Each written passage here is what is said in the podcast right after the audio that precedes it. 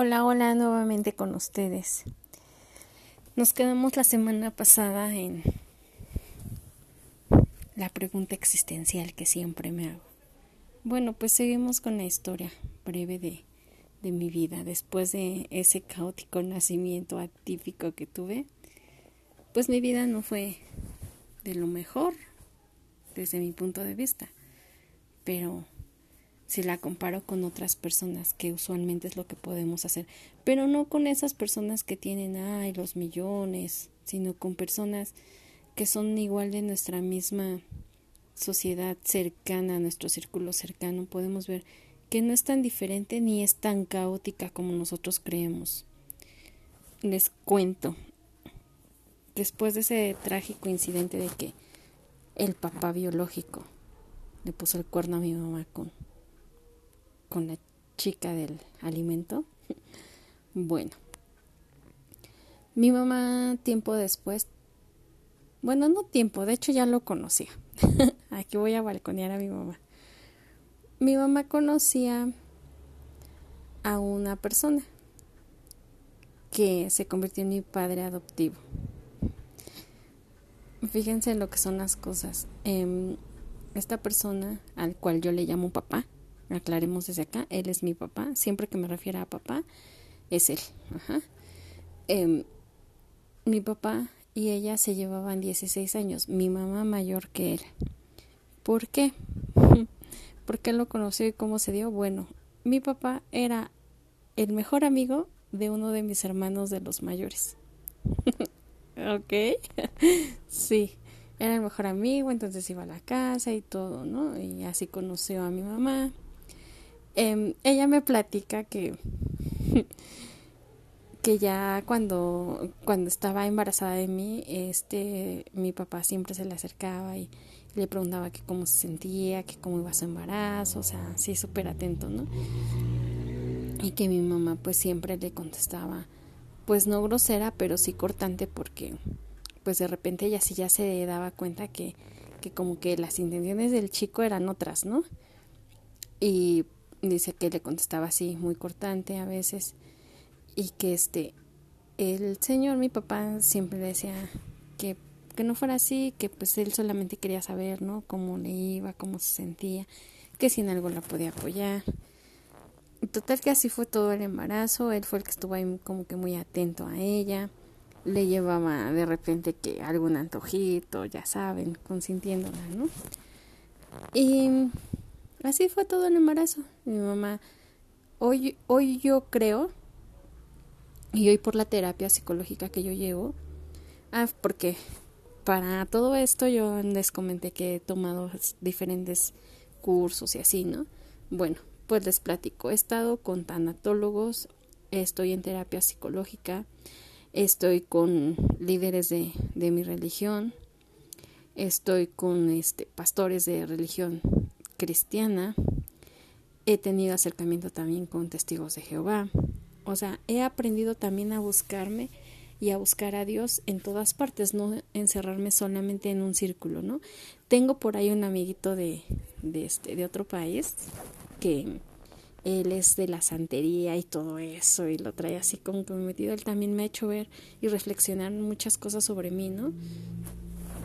Entonces, eh, hagan de cuenta que todo esto a mí me ha hecho ver que mis cuadros depresivos que de repente tengo, mis dudas existenciales y todo eso, se da porque mi mamá en su embarazo, aquí vamos a lo psicológico, ¿no? Que muchas veces no queremos creer, mamis que estén por ahí embarazadas o que han, eh, han sido mamis y, este, y tuvieron una situación similar a la de mamá, nada más para que lo cheque, ¿no? Y a quien haya pasado, haya sido producto de, de un embarazo donde se vivió este tipo de situaciones donde mamá todo el tiempo estuvo triste, donde mamá se sintió abandonada, sufrió este abandono, sufrió el rechazo.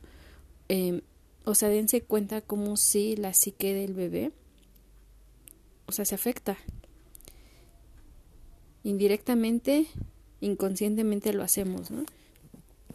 Pero hoy yo lo veo en terapia así, me han hecho ver que, que pues muchas de estas situaciones que yo vivo, estas crisis de existenciales que tengo, esa hasta bajo autoestima, el hecho de de tener miedo al rechazo, al abandono, pues viene desde ahí, ¿no? Desde el vientre, desde que en el embarazo mi mamá, pues cómo se sentía, cómo lo vivía, todas las emociones que ella reprimió, ¿no?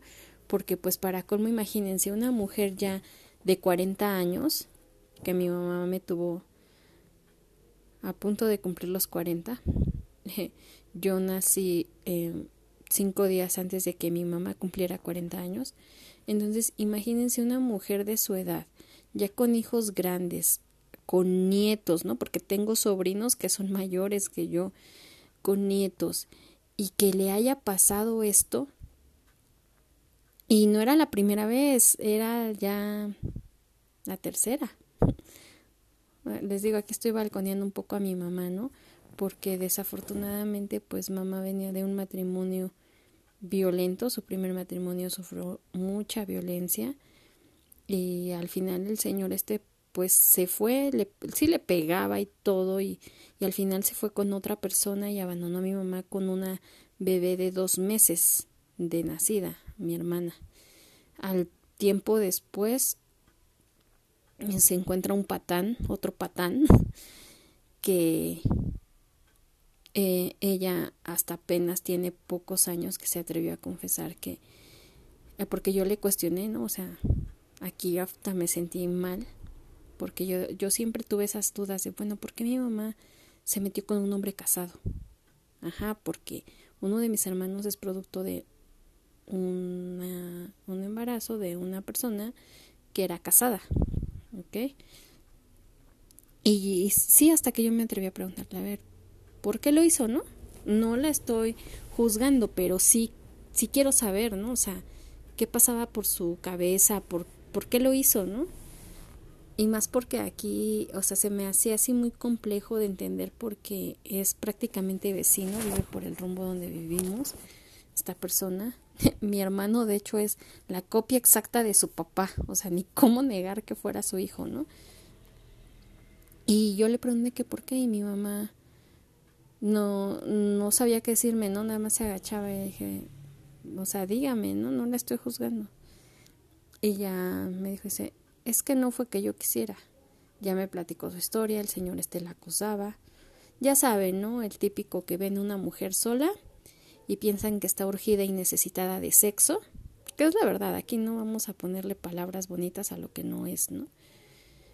Entonces la acosaba hasta que la, la violó. Y mi mamá, pues, lo denunció y todo, pero o sea, en esa época eso como que ni existía, era así como de, tú lo provocaste, ¿no? Y al final pues mi mamá termina embarazada de esta persona y, y pues nació mi hermano. Entonces imagínense, ya había pasado por un matrimonio de violencia, luego por esta situación de, de la violación, ¿no? Y a los seis años se da la oportunidad de, de tener a otra pareja, de querer hacer algo bonito con ella y le sale lo mismo, o sea, al final no es, la, no es exactamente igual, pero es lo mismo, la abandonan, ¿no? Por otra persona. O sea, ya me imagino a mi mamá en ese momento todo lo que sintió, ¿no? Cómo el mundo se le vino encima a lo mejor, el culparse nuevamente, ¿no? Porque mujeres que han pasado por esta situación saben que lo primero que haces es cuestionarte y decirte, ¿qué hice mal para que me hicieran esto, ¿no? Entonces, hoy me pongo en, los zapatos de mi mamá y digo, no manches. Y yo me quejo, ¿no? o sea, hay situaciones peores, ¿no? Entonces les, digo, todo esto, pues imagínenselo durante su embarazo, yo percibiéndolo, resintiéndolo, y ahorita lo tengo que estar trabajando. Tuve que pedir ayuda, les comentaba que ya llevo año, mes y meses en terapia psicológica. Todo por un detonante que más adelante les voy a platicar. Pero, o sea, aquí las invito a ustedes mamis, a ustedes hombres, que reflexionemos, ¿no? Cómo sí todo lo que hacemos en el embarazo, todo lo que nos tragamos, los corajes, todas las vibras negativas, los malos sentimientos, el bebé los absorbe, así como también absorbe los bonitos, ¿no? La estimulación adecuada, ese apego bonito que se va dando desde el vientre, ¿no? Pero también no dejemos de lado todas esas malas experiencias que puede llegar a vivir la mamá y que afectan al bebé. Eh, muchas veces no lo creemos, ¿no? Yo les comento aquí, soy este, creo que sí ya se los había dicho en el capítulo anterior, yo soy promotora de educación inicial y y, o sea, nuestra base de trabajo es el bienestar y desarrollo integral del niño. Y esto nos hace ver, nosotros en el programa se atiende a mujeres desde el embarazo. Y cuando yo tengo mujeres embarazadas en mi grupo, sí les hago mucho hincapié en esta parte, en, en a ver, no es nada más lo que comes, lo que le va a hacer bien o mal a tu hijo. Es también lo que escucha de fuera, lo que tú sientes, lo que le transmites tú con tu estado de ánimo, con tu ritmo de vida también. Porque, o sea, imagínense también una mami toda estresada, ¿no? ¿Qué le está transmitiendo a su niño? Y luego nace el niño y es hiperactivo, ¿no? Es un niño que no puede estar quieto con nada y que también fácilmente se irrita, ¿no? Entonces, de verdad, relajémonos, reflexionemos, démonos un tiempo para, para pensar en qué estamos haciendo cuando hay otra vida dentro de nosotros, mujeres y hombres, qué están haciendo para darle una calidad de vida digna a su hijo o su hija desde el vientre, ¿ok? No me gusta em, de echarle nada más la responsabilidad a un padre, ¿no? Porque cuando se trata de ser papás, somos ambos, no solamente mamá, no solamente papá. Desafortunadamente cada día hay más mujeres que viven la maternidad solas. Y bueno, cada quien tiene sus motivos, ¿no? Pero también hay hombres que viven la paternidad solos y también pues deben de fletarse a ser más allá de lo de lo que los estereotipos sociales les dictan, ¿no? Bueno, platicándoles ya esta parte de, de que este, mi papá conoce a mi mamá en, bajo esas circunstancias de ser el mejor amigo de mi hermano, ya después de que nací, ya les platiqué que pues erróneamente mis padrinos no preguntaron qué apellidos debía llevar y me pusieron uno del padre biológico. Al poquito tiempo de que yo nací, pues el señor, mi papi, busca más opciones para acercarse a mamá, la termina ahí convenciendo y todavía a la antigüita me hizo recordar la canción que ahorita está de moda de calibre 50. ok, todavía él pues le dice, ¿no? Que le habla claro ya, que quiere salir con ella, que quiere ser su pareja. Mi mamá pues lo rechaza, según nos platica, lo rechaza porque la diferencia de edades, él era soltero, jamás se había casado. Eh, entonces mi mamá así como de no. Al final, pues la termina convenciendo y mi papá habla con mis hermanos, así como que para pedirles permiso de que dejen salir a mi mamá con él, ¿no? Y pues ya se imaginarán, hubo de todo, ¿no? El que sí estaba de acuerdo, el que no estaba de acuerdo, el que dejó hasta de hablarle a mi mamá, el que la apoyó, de todo, ¿no? Pero al final pues se dio la relación. Eh, al poco tiempo empezaron a vivir juntos y mi mamá se vuelve a embarazar tiene a mi hermana, que es dos años menor que yo. La tiene a los 42 años. O sea, si conmigo ya era complicado, imagínense con ella, ¿no? Empiezan a, pues obviamente ya viven juntos ellos, no se casan así por ninguna ley, pero pues ya forman una familia. Y, y yo recuerdo, así vagamente, porque pues realmente al 100 no lo tengo. Hay muchos recuerdos, ustedes saben que cuando eres niño, bueno, ya eres adulto, tus recuerdos de niño, de la infancia son así como que muy vagos, ¿no? No, no están bien definidos y hay cosas de las que te acuerdas perfecto y otras como que, ay, creo que sí, pero divagas en ellos, ¿no? Yo recuerdo que mi papá se llevaba bien con mis hermanos, con mis hermanas, nunca fue así de que, ay, pues es que no son mis hijos y ahora haces lo que yo digo y no. De hecho, yo les puedo decir que aunque fue mi papá adoptivo, yo lo disfruté más que mi hermana, que sí fue la hija natural de él. Y yo recuerdo que una sola vez me pegó y hoy lo digo con justa razón porque estaba haciendo una travesura muy grande que ponía en riesgo mi vida. Pero de ahí en fuera mi papá jamás me puso una mano encima, siempre fue el papá más cariñoso, más amoroso, el que se sentaba y me tenía paciencia para enseñarme cosas del kinder, porque yo estaba en, el kinder en ese entonces, ¿no? Desde el cómo agarrar un lápiz, cómo recortar, cómo hacer. Yo, yo escribo en manuscrita, letra cursiva, como le llaman, porque él me enseñó. O sea, eso es algo que yo le agradezco a él y hay gente que me ve, de repente escribo así, y dicen, wow, ¿cómo sabes? ¿No? Es muy raro ver a alguien escribir hoy en día con esa, ese tipo de letra. Mi papá me lo enseñó, ¿no? O sea, y, y son así pequeños detalles, entre otras cositas, manías que también por ahí tengo, que aprendí de mi papá, ¿no?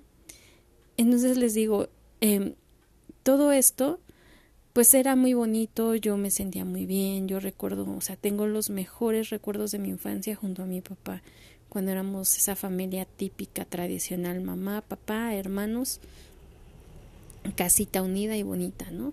Sí, mi papá tenía sus defectos, sus detalles, em, le gustaba, le gustaba echarse sus tragos, también, mi mamá nunca ha estado de acuerdo con eso, y pues luego de repente eh, sí, yo no recuerdo, pero ahora ella nos platica que luego pues sí discutían por esa situación, ¿no? Pero fuera de eso, o sea, tengo los mejores recuerdos con mi papá en mi infancia, ¿no? Y les comento, o sea, cómo la vida te va dando un golpe tras otro y eso te hace, cuando no llevas un acompañamiento de alguien, pues te, te tira y te tambalea o, o como Dios te a entender sales de ellos, pero vienes cargando un pinche costalote que luego ya no te aguantas, ¿no? Ah, mi papá, mi papá después de esta vida tan bonita que, que yo recuerdo a su lado, mi papá murió cuando yo tenía seis años y mi hermana tenía cuatro, mi hermano tenía 12 éramos los más chicos y a los tres nos veía como sus hijos, aunque mi hermano y yo no éramos sus verdaderos hijos, siempre nos trató como sus hijos, nunca hizo distinciones. Y, y él muere. Y es un golpe que sacude a toda la familia, ¿no? Porque hoy yo lo veo con mis hermanos, los mayores, mis hermanas, eh, obviamente mi hermana la chica, mi hermano el que es antes de mí, y todos coincidimos en decir, era una buena persona y se le extraña, ¿no? Aunque han pasado veintimuchos años, se le extraña, ¿no? Y, y uno dice, ¿por qué la vida a veces es tan injusta, ¿no? Cuando mis hermanos lo dicen, ¿no? Los mayores, cuando vimos a mi mamá feliz, plena, realizada, contenta junto a él, viene la vida y se lo arrebata, ¿no? Y aquí es donde también yo me cuestiono, yo creo que hay mujeres en las mismas situaciones que han de decir, caray, o sea, el mi destino es estar sola. Y yo lo veo así con mi mamá, ¿no? O sea, su destino era estar sola. Y yo les puedo decir que hablar de esto con mi mamá, a mi mamá, mi mamá es una persona que aparenta una dureza, una frialdad, es una persona que si tú le dices, ay, es que me siento mal porque me pasó esto, porque me dejó de hablar fulanito, sutanito, ¿saben qué dice mi mamá? Mi mamá siempre es así como de, o sea, si yo pude, tú también puedes. Tú no tienes derecho a llorar, tú no tienes derecho a quebrarte, tú no tienes derecho a nada de eso, porque si yo que era una analfabeta, si yo que eh, no tenía las mejores condiciones económicas pude salir adelante y los saqué a ustedes adelante, mal comidos, mal vestidos, sí, hay medio estudiados. Mis hermanos los mayores solo la primaria tienen, ¿no? Este, pero lo hice porque tú no puedes, ¿no? Y mi mamá es así, de, ese tipo de pensamiento donde yo hoy la veo y llego a querer platicar con ella de estas situaciones que vivió y me doy cuenta que mamá jamás sanó esas heridas, o sea, como que les puso un vendolete, pero cuando tú vas y se la tocas, esa herida está sangrando, sangra, la tocas y sangra. ¿Y cómo lo identificas? Pues porque mi mamá se trata de hacerla dura, sí, pero en el fondo, en su mirada, en su forma de hablar, te das cuenta de que ella no lo ha superado. ¿Por qué? Porque mi mamá jamás tuvo ese acompañamiento de alguien, ni de una amiga, ni de una mamá, ni de un papá, ni de un conocido que le dijera, a ver, lámete las heridas, cúratelas, yo estoy aquí contigo, y para adelante, ¿no? Al contrario, fue un... Si yo digo que mi mamá es dura, así como ella me platica, mi abuelo era peor, ¿no? Y era de, su palabra era ley y ni te quejes, ¿no? Y aquí no me vas a venir a chillar, te salió esto por tus pendejadas de, de haberte casado chica, de no haber sabido escoger, bla, bla, bla, o sea, los pensamientos de antes, ¿no?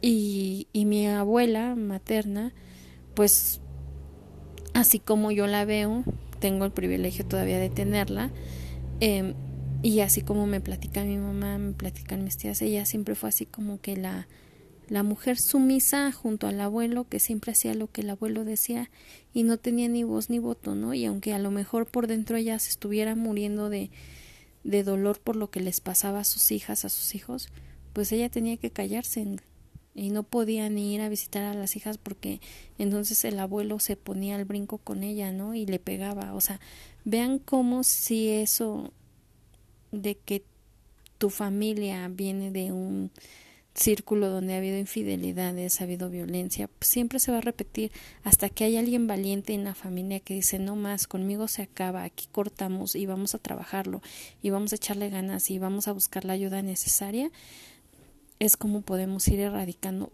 poco a poco esa parte, ¿no? Porque también yo creo que no es así como de que de un jalón se, se rompe.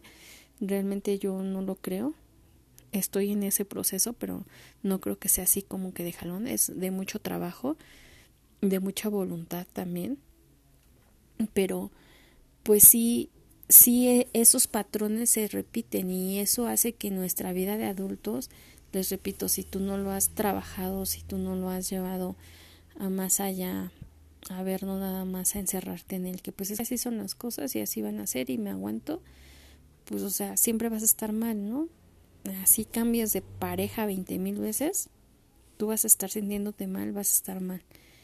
Entonces, vean, el abandono de mi padre biológico, luego el abandono pues no planeado de mi padre adoptivo y eso desencadena que cuando él muere yo no solo pierdo a mi papá, yo pierdo a mi mamá también. ¿Por qué?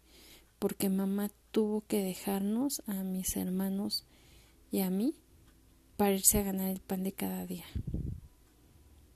Em, tuvo que irse, a, primero fue buscar trabajitos así que pues medio le dieran aunque sea para frijoles, como ella lo decía, pero tratar de estar al pendiente de nosotros. Así se la aventó como dos años. Cuando yo tenía así como ocho años, mamá busca un trabajo aquí en el pueblo, en una casa donde maquilaban ropa, y se va su horario de ocho de la mañana a siete de la noche con una hora de comida. Y y entonces nosotros era escuela y llega de la escuela y ponte a hacer qué hacer. O sea, yo les hablo, mi infancia no fue así como de, ay, jugar y ir y venir y... No, mi vida empezó a ser, levántate para la escuela hasta el lunch. Si a veces bien nos iba y le daba tiempo a mi mamá, ya no los hacía. Vete a la escuela. Mamá no se paraba por la escuela. Mi mamá siempre fue así de decirnos, yo trabajo, ustedes estudian. Yo no tengo tiempo para estar perdiéndolo en la escuela, preguntando cómo van, oyendo a atender maestros porque me llaman que me dicen que ustedes van mal. Su, su responsabilidad es echarle ganas a la escuela. Mi responsabilidad es trabajar para que tengan que comer y para los materiales de la escuela. Mi mamá se paraba en la escuela solamente a inicio de clases para inscribirnos, el Día de las Madres si le llegaban a dar permiso en su trabajo de asistir al festival y de ahí hasta el fin de ciclo escolar para firmar la boleta por completo y recibir papeles. Era para lo único que mi mamá se podía parar en la escuela.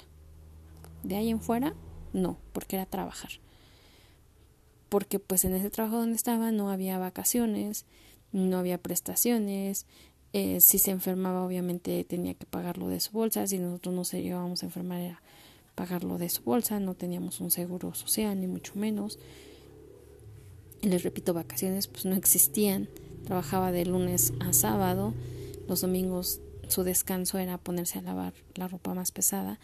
Porque yo entre semana era de llegar de la escuela, hacer el quehacer que yo pudiera, como lavar trastes, tender camas, doblar la ropa.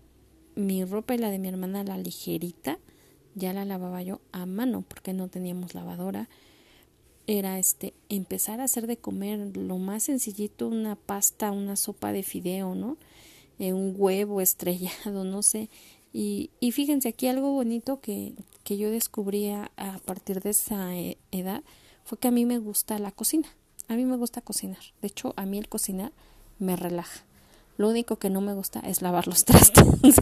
Eso como que es paradójico, pero así como que, o sea, me encanta cocinar, pero ay, no me pongas a lavar trastes. Lo hago, lo tengo que hacer, obviamente, pero no es mi máximo, ¿no? Al igual que planchar la ropa, mmm, es mi coco. Pero de ahí en fuera, lo demás lo hago y lo puedo hacer bien, ¿no? A mí me gusta, pero si hay algo que disfruto y que me causa hasta relajarme, les repito, es hacer de comer. Y pues al principio yo sentía que ya sabía hacer muchas cosas, porque sabía hacer huevo con frijoles y así, ¿no? Obviamente con ahora no, sé hacer cosas más más laboriosas, más complicadas a lo mejor. Pero veamos a lo que voy, o sea, qué golpes nos da la vida. Qué trancazotes, ¿no? Les digo yo sufrirlo de esa manera mis hermanos, mis hermanas también, pero yo volteo a ver a mi mamá y digo, híjolas, si de por sí nunca me he atrevido a juzgarla, pues menos, ¿no? A ver, ponte en los zapatos de tu mamá y camínale, camina todo lo que ella caminó. No, yo siento que yo no podría. Y aquí es donde también digo, Dios, yo le digo Dios, no sé ustedes cómo lo llamen, pero yo le digo, Dios de verdad le da sus batallas nos da batallas de acuerdo a lo que somos capaces de resistir. Y yo sé que yo no resistiría algo como lo que ha pasado mi mamá. Yo creo que yo no. Y pues esta, esta niñez, ¿no? Esta infancia tan, tan dolorosa de perder, les digo, no solo a mi, a mi papá, sino hasta a mi mamá en el, en el trayecto porque tuvo que irse a trabajar y ya no fue la mamá que se sentara contigo a ver cómo vas en la tarea, ya aprendiste a leer, ya aprendiste a sumar, saber las tablas. No, no lo hubo. De hecho, no lo hay, ¿no? A mi mamá hoy le es muy difícil siquiera sentarse y entablar una conversación con cualquiera de nosotras. Sí, sí platica, pero un, algo así como, ¿cómo les diré? Al menos conmigo, ¿eh? con mis hermanas no sé, no me meto cuando están ellas platicando, pero conmigo sí me doy cuenta que a mi mamá le cuesta mucho trabajo entablar una conversación profunda sobre qué siente, sobre qué proyectos tiene, aunque mi mamá ya está grande, este, el decir, ¿qué proyectos tienes? Tiene, ah, porque yo le hablo de usted, ¿eh? A mi mamá. Eh, yo me doy cuenta que a mi mamá le cuesta mucho trabajo conmigo, ¿no? Y, yo estoy en ese trabajo, en esa terapia de del perdonar, porque hoy me doy cuenta que digo, supuestamente yo no la juzgo, supuestamente yo no la cuestiono, pero sí, en el fondo, inconscientemente lo estoy haciendo porque yo me pregunto muchas cosas y tengo muchas dudas con respecto a ella y su forma de ser y chocamos mucho. Mi mamá y yo chocamos mucho en esa cuestión de que no nos podemos poner de acuerdo en muchas cosas, ¿no? Porque eh, yo siento que mi mamá tiene sus ideas muy cerradas todavía. Y yo así como de no ma es que ya no puede ser así o sea tampoco soy una niña a la que vas a mover a tu antojo no por ejemplo por decir una cosa. Pero pues finalmente pues es mi mamá y estoy en ese trabajo en ese en esa tarea de querer reconciliar mi vida mi espíritu, mi corazón con ella para poder sentirme libre, ¿no? Porque no se crean si es así como de híjolas. Hay veces que siento que eso me detiene y no me deja avanzar en muchas cosas, ¿no? El hecho de estar mal anímicamente, emocionalmente con mi mamá. Entonces, pues por hoy aquí le dejamos. Nos vemos en el siguiente capítulo. No va a ser semanal, los voy a ir subiendo así conforme se vayan dando las cosas. Eh, los invito a que lo compartan si es que les gustó. Y les dejo que reflexionen. ¿Qué están haciendo ustedes para marcar positivamente la vida de sus hijos? Los quiero mucho, cuídense. Nos escuchamos pronto.